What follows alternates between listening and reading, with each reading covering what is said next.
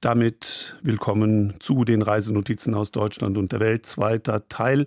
Wir hören jetzt eine der besten Stradivari-Geigen der Welt. Janine Jansen spielt dieselbe. Und äh, dieses bereitet uns den Weg nach Cremona, denn diese Stadt in Italien hat eine bewegte Geschichte, die eben mit dem Geigenbau zusammenhängt. Nochmals willkommen zum Sonntagsspaziergang.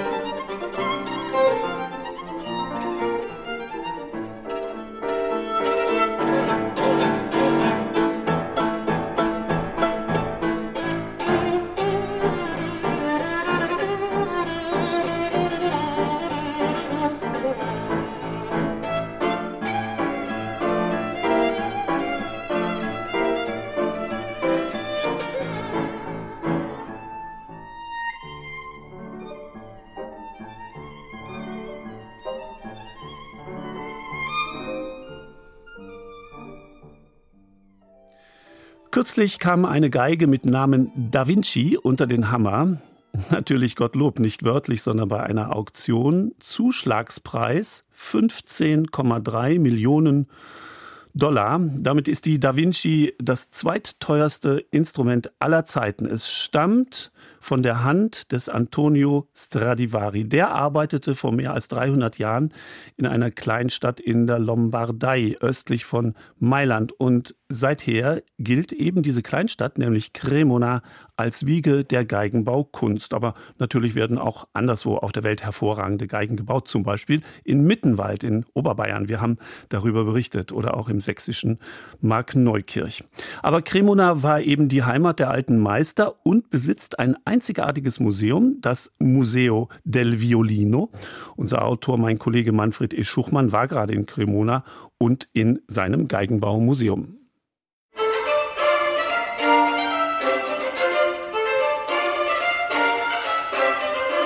Donnerwetters, so habe ich den Fluch der Karibik auch noch nicht gehört. So eine edle Geige, echte Stradivari, Baujahr 1669, Clisby mit Namen. Alle Geigen des Maestro Antonio Stradivari tragen einen Namen. Um mich herum ein gutes Dutzend Schulklassen aller Altersstufen im Konzertsaal des Museo del Violino zu Cremona. Das ist doch jetzt mal endlich ein populäres Stück. Vivaldi, naja, war schön und gut, Paganini virtuos, Rachmaninow melancholisch. Die junge Geigerin hat ihr Bestes gegeben. Mit dem Fluch der Karibik aber reißt sie das Publikum aus den Sesseln. Prasselnder Applaus. Bravo. Bravissimo.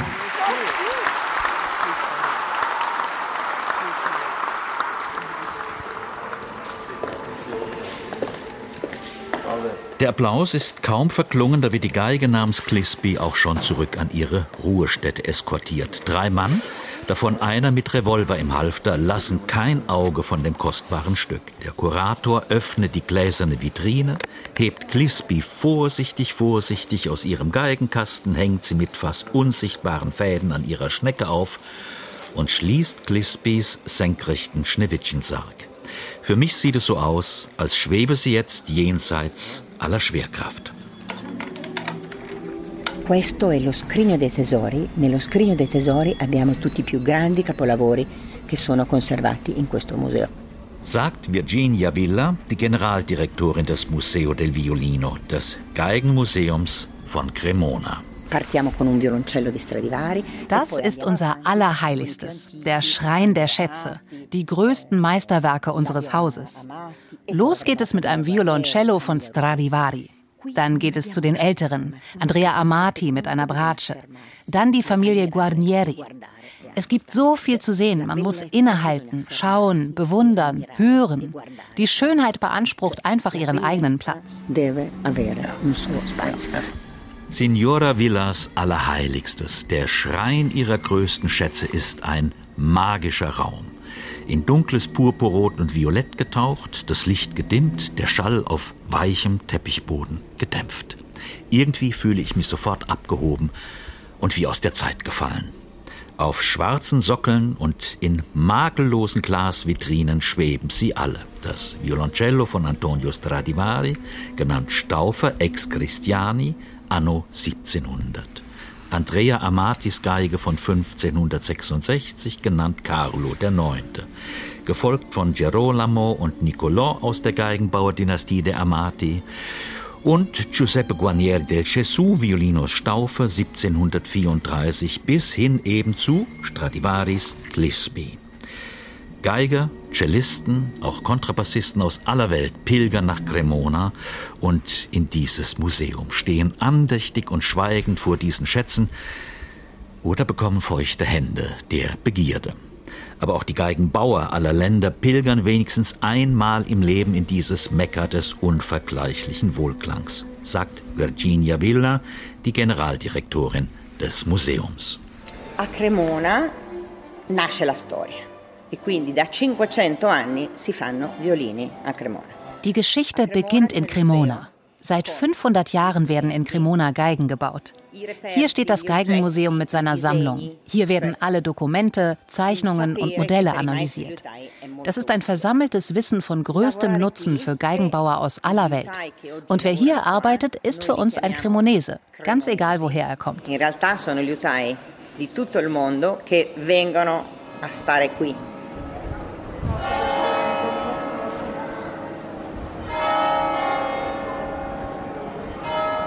In Cremona hängt der Himmel nicht ganztägig voller Geigen, die Glocken des machtvollen Bischofsdomes dröhnen zu interessanten Zeiten durch die ganze Altstadt. Die riesige Uhr des 100 Meter hohen Glockenturms ist allenfalls für Eingeweihte lesbar. Mir ist sie ein Rätsel, ein sehr schönes Rätsel übrigens.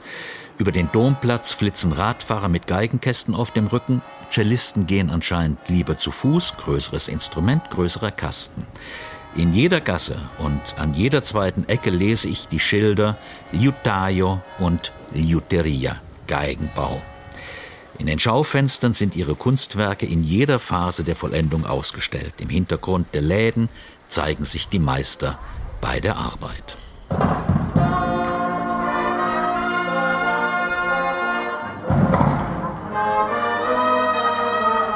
Die Piazza Stradivari gehört gerade der Jupiter Marching Band aus einem Nachbarort. Schwarze Hosen, schwarze Röckchen, ein grünes Hemd darüber und auf den Köpfen eine schwarze Mütze wie eine Bergmannskapelle aus dem Ruhrpott oder dem Erzgebirge.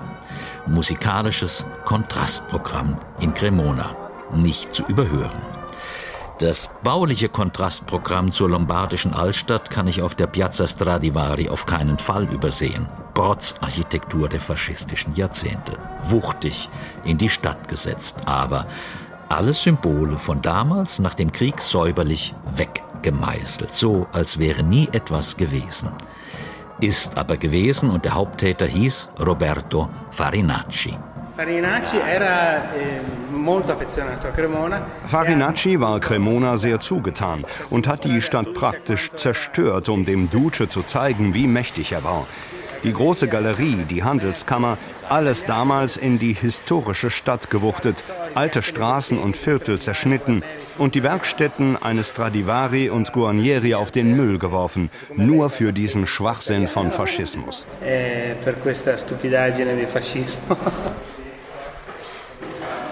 Giovanni Colonna zeigt sich nicht gerade als Freund der Mussolini-Architektur in Cremona. Und dass Roberto Farinacci, einer der großen Totschläger des italienischen Faschismus und Statthalter von Cremona, die Häuser und die Werkstätten von Antonio Stradivari und Giuseppe Guarnieri del Gesù dem Erdboden gleichgemacht hat für seinen provinziellen Größenwahn, das bleibt für den Geigenbaumeister Giovanni Colonna auf ewig unverzeihlich. Giovanni Colonna ist Gründer und Leiter der Accademia Cremonensis. Um mich herum wird heftig gehobelt. Stanza sembra che sia una classe, sembra di avere a che fare con persone che lavorano tutti insieme. Das sieht zwar aus wie eine Klasse, als würden alle zusammenarbeiten, tatsächlich aber macht jeder sein eigenes Ding. Der eine ist gerade erst angekommen, die andere baut schon seit einiger Zeit eigene Geigen. Der eine seine erste überhaupt, andere haben schon an die zehn gebaut. Wichtig ist, dass sie einander bei der Arbeit zuschauen können. Jeden Tag stehen sie für sieben Stunden in der Werkstatt und viele Stunden wird dem Nachbarn zugeschaut, wie er oder sie die Arbeit angeht. Hm. Die Accademia Cremonensis von Giovanni Colonna residiert in einem großbürgerlichen Stadtpalast aus dem 19. Jahrhundert. Die Räume prächtig ausgemalt und mit Stuckreliefs geschmückt. Ein inspirierendes Ambiente für die Studenten, die einträchtig nebeneinander arbeiten. Gestandene Meister und blutige Anfänger. An ihrer Arbeitsschürze kann man sie erkennen. Hellblau für die Neulinge, dunkelblau die Fortgeschrittenen, braun für die Meister. Die Academia ist international, sagt Giovanni Colonna, von Südkorea bis Mexiko, von den Vereinigten Staaten bis, jawohl, auch Deutschland. Äh, mein Name ist Darius und ich komme aus Leipzig. Also ich bin jetzt im zweiten Jahr, also insgesamt gibt die Akademie circa drei Jahre. Und ich habe vor, hier meinen Abschluss zu machen. Und eigentlich die Ausbildung hört nie richtig auf, weil es immer etwas zu verbessern gibt, wenn man es wirklich richtig lernen will.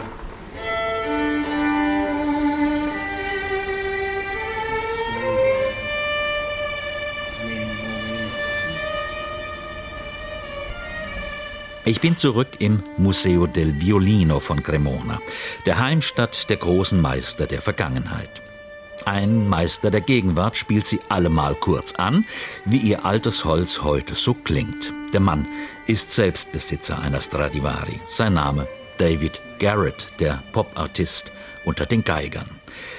Im Konzertsaal des Museums setzt er sie eine nach der anderen an und wieder ab. Stradivari, Guarnieri, Amati.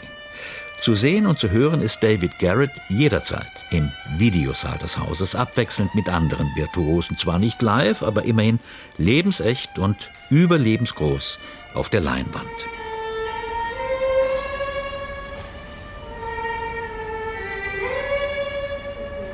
Ja, das Museo del Violino ist das Pilgerziel der Musiker, Experten und eingefleischten Musikfreunde. Dabei muss man gar kein Musiker sein und kein Experte, um an diesem Museum seine Freude zu haben. Ich jedenfalls finde, ich komme ein wenig klüger heraus, als ich hineingegangen bin. Und eigentlich habe ich nicht einmal gemerkt, dass ich da gerade etwas lerne. Warum die F-Löcher F-Löcher heißen und warum sie so hübsch verschnörkelt sind. Was ein Stimmstock ist und wozu es ihn gibt. Auf Italienisch heißt er übrigens viel poetischer L'anima, die Seele aus wie vielen und aus welchen Hölzern eine Cremoneser Geige besteht, Fichte aus den Dolomiten, Ahorn vom Balkan, Ebenholz aus Afrika und noch ein paar Hölzer mehr. Und dass schließlich viel geforscht wird an diesen alten Geigen und doch so vieles rätselhaft bleibt. Ja, Virginia Villa hat ihr Haus klug und ganz und gar spielerisch eingerichtet. Menschenfreundlich. Il progetto ha creato un percorso raccontando la storia wir wollen niemanden ausschließen. Also ist unser Museum auch ein Haus für Familien, auch für Kinder, auch für Touristen, die vielleicht nur einen kurzen Rundgang machen. aber am Ende doch einen Eindruck davon haben, was die Geschichte des Geigenbaus für Cremona bedeutet. Es ist ein Rundgang, der alle anspricht und eines ganz und gar nicht sein will: langweilig. E deve avere un'idea di che cos'è questa storia del violino a Cremona. Sagt die Direktorin zum Schluss. In der Musik heißt es ja prima la musica, poi le parole. Zuerst die Musik, dann die Worte. Wir machen's mal umgekehrt. Denn das Schlusswort im Museo del Violino muss natürlich die Stradivari namens Glisby haben die den Fluch der Karibik so hinreißend fiedelt.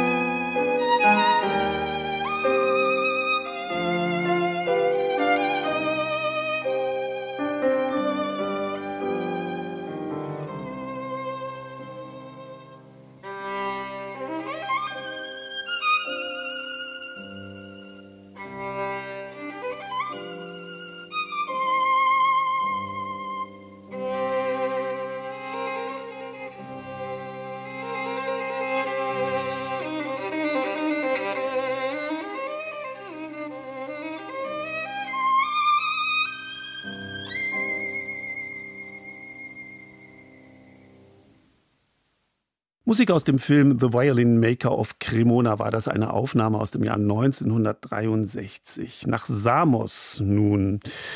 Dort gibt es vieles. Naturbelassene Strände, Weltkulturerbe, unzählige Fruchtbäume, aromatisierende Pflanzen, viele Wanderwege laden zu Spaziergängen ein. Auf Samos kommt man bis auf 1500 Meter hinauf. Es gibt Ortschaften mit viel Ruhe und wie geschützte Häfen für die Seele muten sie an. Schmetterlingstäler, Wasserfälle, aber auch Strände, die an die Weiterführung von Hippiekulturen erinnern.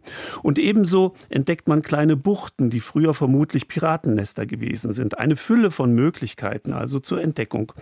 Und wo man auch geht und steht, viel Geschichte, viel Antike, vor allem ein Heiligtum, hat es Marianti Milona, meiner Kollegin, angetan. Die Geburtsstätte der Hera, die Hervorbringerin von allem, die Gattin des Zeus und damit Mutter der Götter des Olymp. Eine Frage, trieb sie dabei besonders an. Was kann uns eine antike Gottheit heute noch vermitteln? Und warum wird um ihren mythischen Geburtsort so viel Aufhebens gemacht? Folgen wir Marianti Milona nach Samos.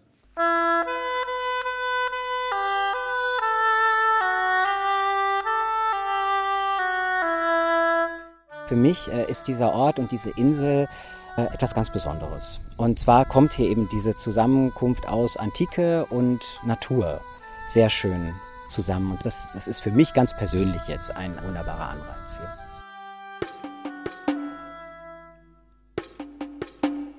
hergekommen bin ich durch die Liebe, wie immer im Leben. Nicht? Auf einmal, ja, und dann entdeckt man Samos. Man, es hat ja keine zwei Tage gedauert, da habe ich also Samos eigentlich schon geliebt. Und es ist einfach wunderschön hier, diese herrlichen Strände und die Luft und die Menschen sind so wahnsinnig nett.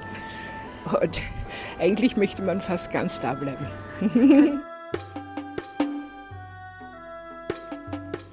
Ich sehe diese Insel als eine Insel der Zukunft und der Hoffnung. Diese Insel war über Jahrtausende eine Brücke zwischen Orient und Okzident. Diese Insel ist seit vielen Jahrhunderten ein Mittelpunkt des Handels, der Wissenschaft und der Freude gewesen. Sonst wären die Götter und die Göttinnen an ihr achtlos vorbeigezogen.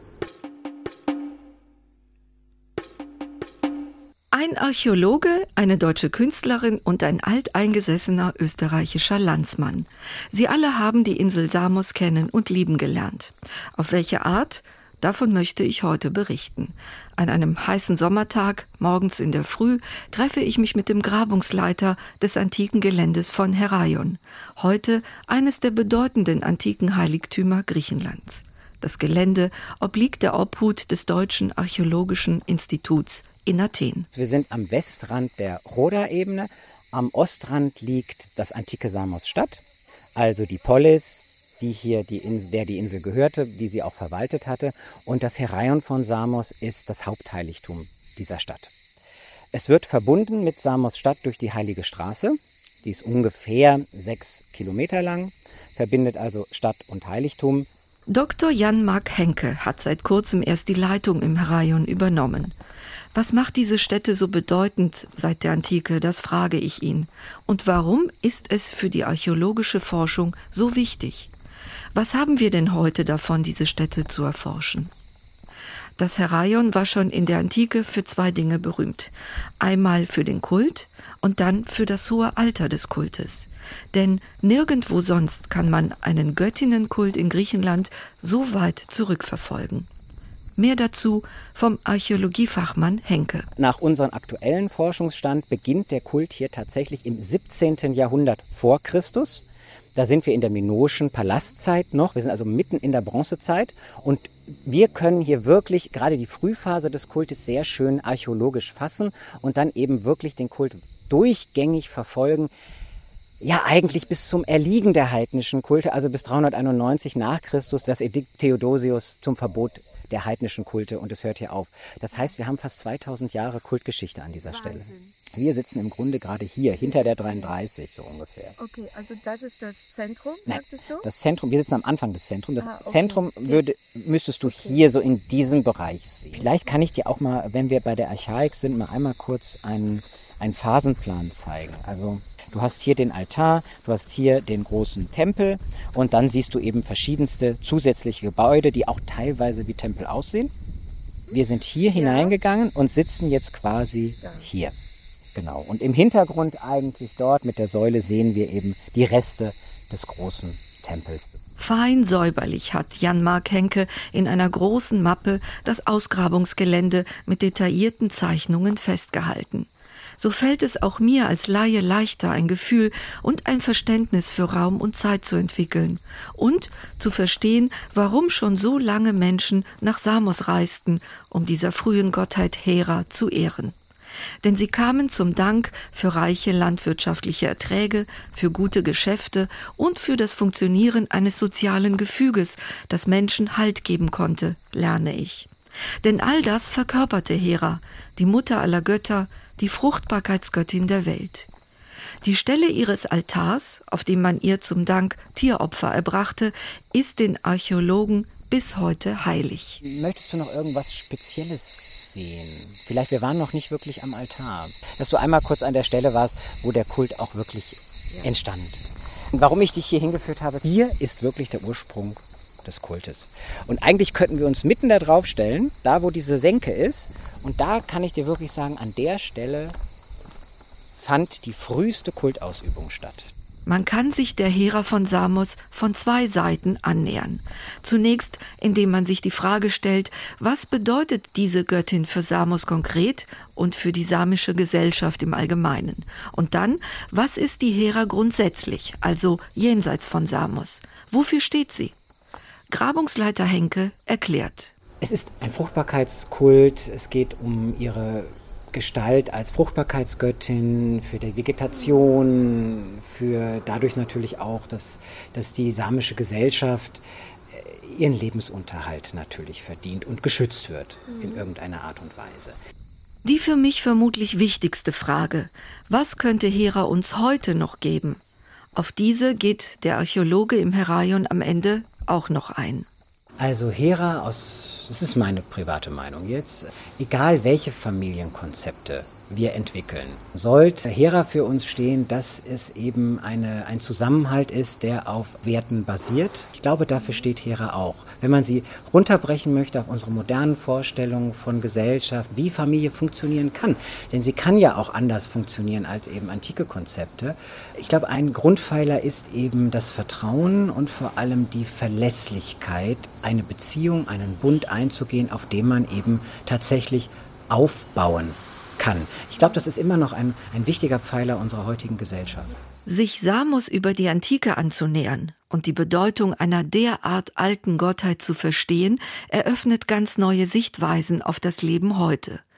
Nur so verstehe auch ich, warum die Geschichten um die Göttin Hera und deren Heiligtum auch für die Nachwelt erhaltens und erzählenswert geblieben sind. Ich glaube, wir müssen uns erst bewusst werden, welche herausragende Eigenschaften, die heute mindestens die gleiche Bedeutung für uns haben wie zu der Antike, wir von Hera übernehmen können. Das sagt Otto Gerner, den ich dort kennenlerne.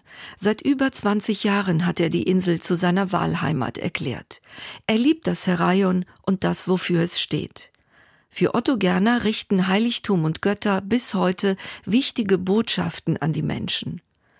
Ich lerne, dass jeder, der im Sinne der Hera handelt, wertschätzt und zurückstehen kann und auf die grundlegenden Werte von Zusammenhalt baut. Uns sind diese Eigenschaften zu wenig bewusst. Und als nächstes müssen wir die Bereitschaft haben, diese anzunehmen und dann die Nachsicht, den Mut und die Kraft, sie weiterzugeben und Dritten zu vermitteln. Wenn Hera für Zusammenhalt, für alles Familiäre und für eine in sich gut funktionierende Gesellschaft steht, die im Einklang mit der Natur lebt, dann hat die Arbeit der süddeutschen Elfi Schauer auf Samos für alle Vorbildcharakter. Die Insel kennt sie erst seit einigen Monaten. Doch es war ihr sofort klar, hier will sie ihre Fühler ausstrecken. So hat sie im Sinne einer modernen Hera begonnen, aktiv zu werden. Wir waren im Frühling schon da. Die Strände waren noch nicht aufgeräumt. Und da hat sich natürlich das so ergeben, dass man plötzlich irgendwas sieht, was ins Auge sticht. Und das waren nicht nur die süßen Steinchen, die da so rumliegen, sondern auch ganz interessante Gegenstände wie ähm, von alten Schiffen, Holzteile mit altem Lack drauf und er uns animiert hat, so etwas zu tun. Diese Aktion nennt Künstlerin Elfi Storytelling Sea Art. Kunst aus dem Meer, die Geschichten erzählt. Aus alten Schiffsplankenteilen wurden kleine Schiffe kunstvoll gebastelt. Muscheln wurden zu Schiffsschrauben erklärt. Alles wurde umfunktioniert oder neu zusammengesetzt. Doch warum Samos? Was ist für Sie so besonders auf dieser Insel? Ja, sie ist so variabel. Das sind diese vielen Ölgärten. Es wächst alles wie im Garten Eden und der ewig blaue Himmel. Also es ist einfach schön anzuschauen und diese wunderschönen Steinhäuser, also die, in die habe ich mich verliebt auch. Das Wasser? Das Wasser ist herrlich, das mhm. ist, ist, genau ideal. Es ist richtig und es ist so schön sauber, es ist Trinkwasserqualität, also es ist, wenn es nicht so salzig wäre, würde ich jeden Tag einen Liter trinken. Eines meiner Lieblingsobjekte ist eine große Collage, die die Künstlerin Homesick of the Sailors, Heimweh der Matrosen genannt hat. Da liegen große Muscheln, Eisenteile, Kinderspielzeug, alte Schuhsohlen, alles als Strandgut mal angetrieben und jetzt in einem Wandbild als Schiff ausgestellt. Und vor einem hohen Mast mit großer Besegelung sitzt vereinsamt vor dem Steuerrad der Kapitän und versucht, den richtigen Kurs zu bestimmen für seine Mannschaft. Das zusammengesetzte Schiff trägt am Bug einen Babyschnuller als Symbol für die Sehnsucht nach der Gemeinschaft, nach der Familie, nach dem Zusammenhalt, der uns allen verloren gegangen ist. In der Ausstellung, es wundert mich nicht, begegne ich dem Österreicher Otto Gerner wieder und der erzählt mir, was er in den Collagen noch so alles sieht. Wir sind zu großzügig mit der Natur umgegangen. Wir haben sie versucht, uns unterzuordnen und haben nicht eine Gemeinsamkeit gesucht. Was uns fehlt, ist die Verlässlichkeit, das Vertrauen und die Harmonie.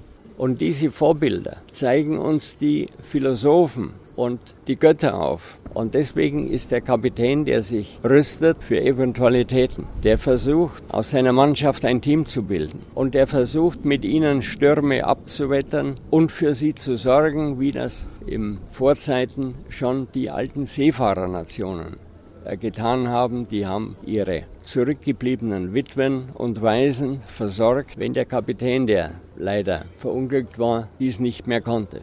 Bei so viel Erkenntnis kommt es mir fast vor, als würde sie irgendwo sitzen und mir zulächeln. Die weise Göttin Hera, die Urmutter von Samos, die Fruchtbarkeitsgöttin der Welt. Und ich merke, dass der Besuch auf dieser griechischen Insel mit diesem neuen antiken Verständnis viel Sinnvolles und Zukunftsweisendes vermitteln kann. Die Weisheiten der Antike, sie leben bis heute. Ihre Botschaften kommen an, solange es Menschen wie Jan-Mark Henke, Elfi Schauer und Otto Gerner gibt, die sie uns und der Generation der Zukunft zu vermitteln wissen. Ja, vielen Dank, Marianti Milona Lokomondo heißt diese griechische Kultband, ein wenig auf Reggae gebürstet, aber ein traditionelles Lied von der Insel Samos.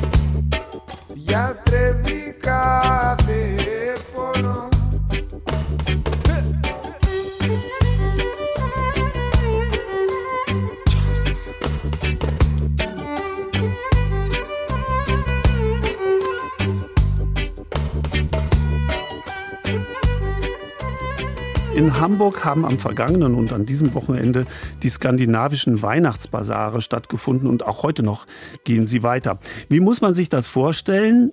Im sogenannten Portugiesenviertel am Hafen haben die Schweden, die Dänen, die Norweger und die Finnen je eine eigene Seefahrtskirche.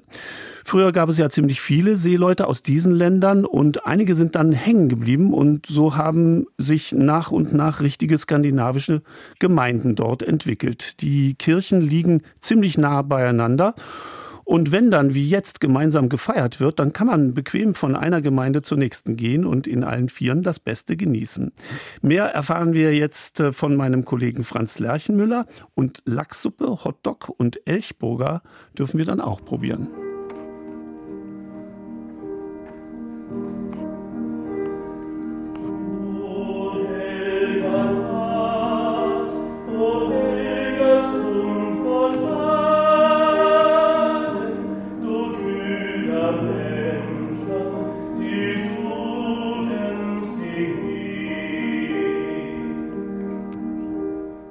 Einem festlichen Vortrag schwedischer Weihnachtslieder eröffnet der junge Tenor Peter Bielö in der schwedischen Seemannskirche die skandinavischen Weihnachtsmärkte in Hamburg.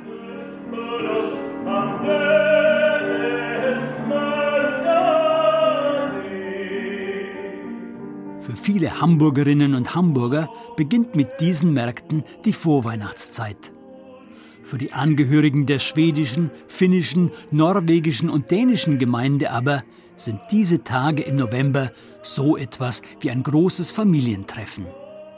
Und sie haben eine lange Geschichte, erzählt Christine Ekelund, die Vorsitzende der schwedischen Gemeinde. Die schwedische äh, Seemannskirche startete im 1883 schon.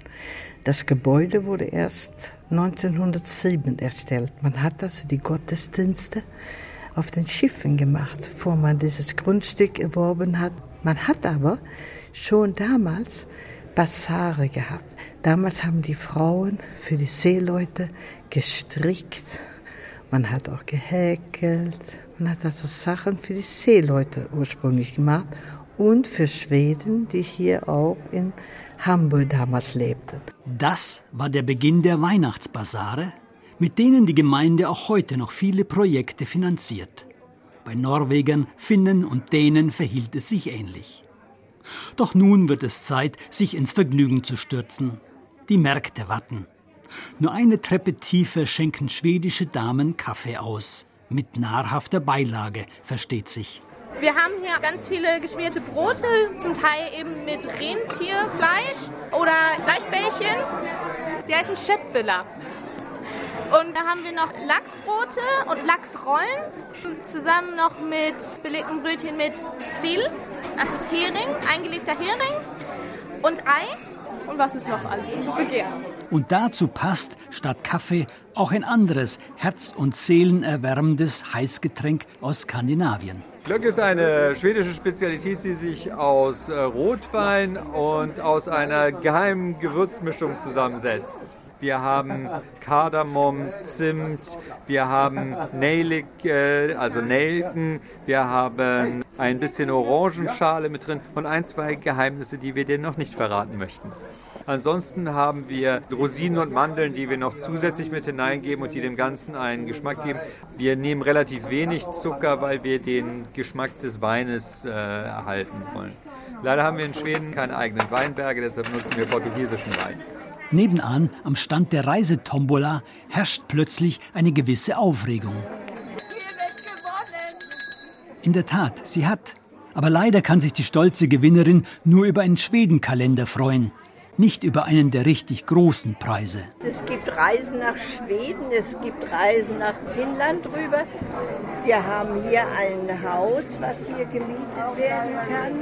Es gibt große Bücher, ein sehr großzügiges Angebot. Wir ziehen weiter. Die vier Seemannskirchen liegen fußläufig beieinander im sogenannten Portugiesenviertel. Nächste Station Norwegen. Am Eingang begrüßt uns ein imponierender Graubart mit roter Mütze, rotem Schal, schwarz-rotem Pullover und Fäustlingen mit norwegischem Muster. Ganz klar, dieser Mann muss etwas mit Weihnachten zu tun haben. Ja, ich bin der norwegische Nisse. Ich komme von Mitternorwegen, etwa 200 Kilometer nord von Oslo. Ich bin hier als Weihnachtsmann. Das ist mein drittes Jahr hier. Kleine Geschenke für die Kinder und so. Innen wartet eine Spezialität, die Norwegen und die Welt bis heute in zwei Fraktionen spaltet. Surströmming, das ist ein besonderer Fisch, der etwas duftet, der etwas angegoren ist. Ganz leicht angegoren ist. Schmeckt sehr gut mit verschiedenen Zutaten. Die einen behaupten, Surströmming schmecke himmlisch. Die anderen sagen, er stinke eher zum Himmel. Ach, ja, es ist unterschiedlich, wie stark die gegoren sind. Bei mir halten die mal sehr lange und dann riechen sie entsprechend stärker. Die Dosen wölben sich leicht, wenn er richtig reif ist. Die blähen sich ein bisschen auf. Und die sollte man möglichst im Freien essen. Oder zumindest in, unter Wasser. Wenn man einem Eimer unter Wasser kann man die öffnen. Wir sparen uns die Geschmacksprobe für zu Hause. Am Stand daneben werden Gläser mit Marmelade verkauft, aus einer Frucht gemacht, die an gelbe Himbeeren erinnert. Moltebeere. Diese Marmelade gibt es nur in äh, Norwegen, Finnland und Schweden. Die wachsen in Moos, ganz unten. Die stehen unter Denkmalschutz. Man darf nur so und so viel jedes Jahr davon pflücken. Und auch sonst herrscht kein Mangel an norwegischen Delikatessen. Wir haben da die Fischsuppe, die sind trocken, die müssen wir mit äh, Wasser und Milch machen. Dann haben wir unser Käse hier, das ist äh, Schinkenkäse in der Tube. Dann haben wir Elchwurst, Kekse, Flattbröt, ganz, ganz dünne Flattbröt. Dann Lefse. Das ist eher süßlich, aber man kann sie auch herb machen. Man muss sie äh, erst ein bisschen feucht machen. In Norwegen schmieren wir die mit Butter, Zimt und Zucker. Und dann werden sie gerollt. Und das nennt sich Lefse. Und bezeichnet ein ganz weiches Fladenbrot. Ob Lebensmittel oder Strickwaren, jeder Stand ist über und über in rot-weiß-blau geschmückt. Überall die Trolle und Flaggen. Wir sind sehr stolz über unsere Flagge und unser Norwegen. Sehr patriotisch. Einige der Frauen haben ihre aufwendigen Trachten herausgeholt. Weiße Blusen mit bauschigen Ärmeln, schwarze und rote Trägerkleider mit Blumenstickereien, silberne Ketten und goldene Broschen. Die kommt aus dem Hardangerfjord, aus Rosendahl. Meine Oma, die hat die gemacht. Zur Konfirmation habe ich die bekommen, also ein paar Jahre. Eine rote Weste mit einem schwarzen Rock und weiße Schürze. Das ist eine Perlenstickerei. Daneben stricken die Damen unermüdlich weiter, denn der Vorrat an Pullovern, Wollsocken und warmen Handschuhen darf nicht zu Ende gehen. Zeit für einen erneuten Ortswechsel. Helsinki, Lahti, Oulu, Tampere. Klar, wir treffen jetzt die Finninnen und Finnen. Die locken mit Stoffen in großblumigem Marimekko-Design mit Mumintassen und Saunabürsten. Und von einem der Stände erklingt sogar so etwas wie ein kulinarisches Motto. Wachs muss man haben. Und den gibt es hier. In Form einer köstlich duftenden Suppe. Was köchelt da alles vor sich hin? Das ist Lachs und Garnele, frische Gemüse, ja. Nein, ich kenne das Rezept nicht. Der Koch ist unten im Keller und der kennt das. Du weißt das. Er weiß das. Schwand, ein bisschen Fischpulver und dann äh, Dill und Zwiebeln und Gemüse. Also es ist sehr unwiderstehlich und berühmt. Aber in den tausend Seen Finnlands tummeln sich noch ganz andere Fische. Muiku, fingerlange Maränen zum Beispiel. Muiku ist kleiner Süßwasserfisch aus dem Saimarsee, das gar nicht so groß wird und eben typischerweise mit Gräten allem drum und dran gegessen werden kann, weil die Gräten sehr weich sind und hier werden die erstmal kurz frittiert und danach dann auf der Pfanne gebraten.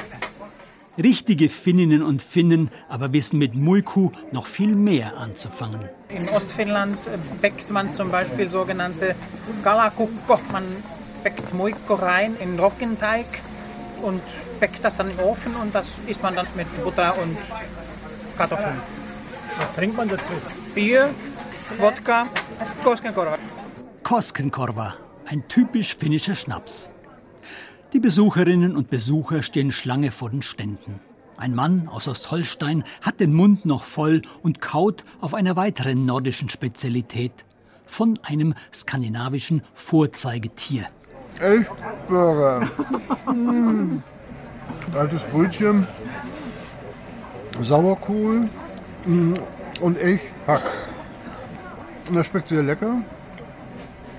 ein norwegisches Geheimrezept. Die Preiselbeeren nicht zu vergessen. Und wir essen das hier ein Burger zu fünft, um durchzukommen, einfach durch diese ganzen Weihnachtsmärkte. Bleiben uns schließlich noch die Däninnen und Dänen. Bei denen prangt alles in Rot und Weiß.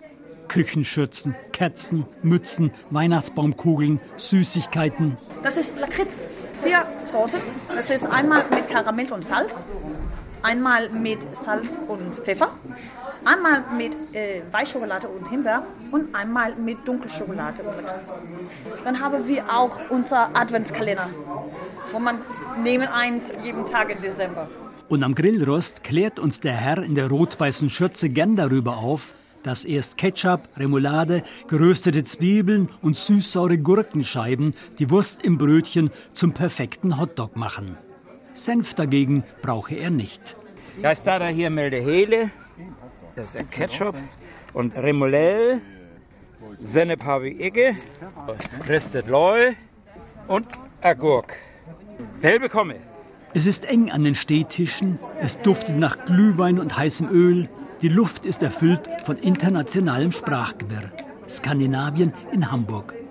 So viel anders ist es jetzt in Uppsala, Arendal, Aarhus und Lahti auch nicht. Ja, und wenn Sie in Hamburg oder in der Umgebung äh, leben, äh, Sie können sich noch einen skandinavischen Nachmittag machen. Die Weihnachtsmärkte dort in Hamburg haben heute noch bis 19 Uhr geöffnet. Eintritt ist äh, frei. Kneck und Cola.